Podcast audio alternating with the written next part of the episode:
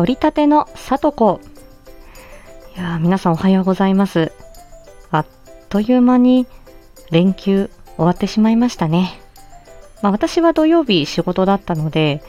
えー日曜日、月曜日とお休みしてたんですけど、まあ日曜日はなんかもう、あの、6連勤の後だったので、もう体がもうだるくて疲れたみたいな感じで外に出ると暑いしっていうことで一歩も外に出ないで家でゴロゴロしてました。で、えー日曜日は、あ、違う、日曜日じゃない、月曜日は、あの、ちょっと家のことやらないとと思って、あの、お掃除したり、えーお料理したり、えー本当に最低限の買い物に出かけたりっていうことで、え少し動いたんですけど、はい、あっという間に終わりましたね。はい。うん。あの、嬉しいことがね、ほんといくつもあって、えっ、と、日曜日の日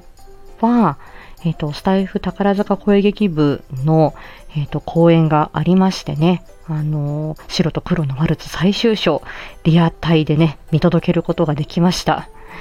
いやー、もう、展開が面白すぎて、うん、あの、素晴らしかったですね。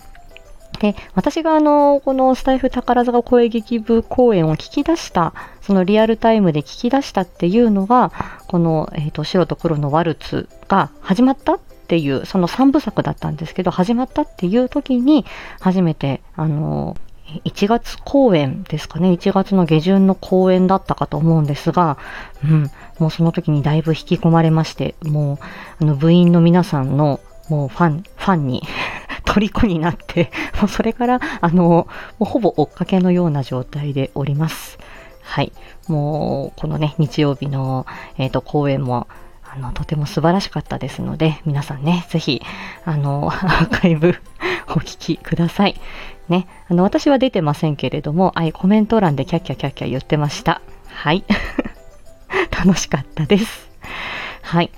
そして月曜日の日は、あの、片岡すみらさんが、あのー私がメザノーティスでお話しした、えっ、と、7月12日にお話しした、えっ、と、言葉の仕組みに関して、で、そこであの、後半にね、私が、あの、皆さんのお一人お一人の、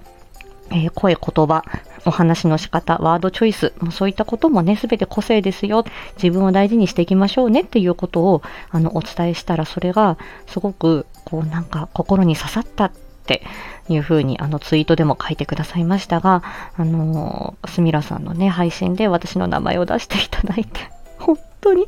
ありがたく思いました。もうこれは私はね、あのなんかこれがよか、あの、この人が素晴らしい、この作品が良かった、この配信が、あの、ズキュンでした、みたいなたくさん言うんですけど、めったにね、こうやってあの、あの、なんて言うんでしょう、ギブアンドテイクと言うんでしょうかね。本当にこうして、あの、私がね、いざ、あの、話題にこうしていただいたり、あの、ちょっとね、お名前出していただいたりすると、当にもう嬉しくて、もううまく言葉にならないんですけど、はい、あのーまあ、あ、すみらさんに、あの、届いた私の気持ちというかね、メッセージが届いたんだなと思って嬉しく思いました。はい。またね、水曜日、メザノーティス、えー、8時からね、出演させていただきます。アーカイブも残りますので、あのーえーぜひ、このメザノーティスに残っている、えー私、ともどもですね、はい、メザノーティスの皆さんの配信、ぜひ、あの、繰り返しおすすめいたします。だいぶ力を入れて配信してますよ。はい。いやー、本当に、あの、いろんな方々にね、支えていただいて嬉しゅうございます。さて、本日、火曜日ですね、22時より、七色ボイスシアターにお呼ばれしております。嬉しい。はい。えー、と、こちら、七色ボイスシアターは、先ほど申し上げたスタイフ宝塚声劇部部長のしおんさん、そして副部長の三栗有人さん、ねえっ、と、朗読アンさんですね。が、えっ、と、お二人でされている、えーえーと、月に2回かな、されてる声劇ライブなんですけれども、えっ、と、5月に、えっ、と、私が最初に、あ、初めて、あの、お呼びいただいたときに、え月夜先生がお書きになったブラッドタイプ S、え吸血鬼の話ですね。で、それの続編が実はあった。え？まだ終わってなかったの？っていうことなんですよ。こちらは、まあ、女性3人で演じるんですが、まあ、中性ボイスの3人 声低めっていう感じで、中性ボイスの3人で演じますので、えっと、男子高校生2人と保健室の先生、こちらも男性ですね、の3人で構成されるストーリー。えー、ぜひですね、えっ、ー、と、前回の七色ボイスシアターをお聞きいただいて、あ、こういう話だったんだと。でそこから続編があるので皆さんぜひ、えー、お楽しみいただければと思います。えー、っと、まあ、あの、吸血鬼のお話ということで、ちょっとね、セクシーな要素もあったり、少し、えー、少し胸キュンな部分もあったり、えー、なんかいろんな要素があるなっていうお話です。はい。こちらもね、もうほぼぶっつけ本番で、その時の皆さん感情をぶつけてですね、えー、演じていきますので、はい、そのライブ感というのもお楽しみいただければと思います。はい。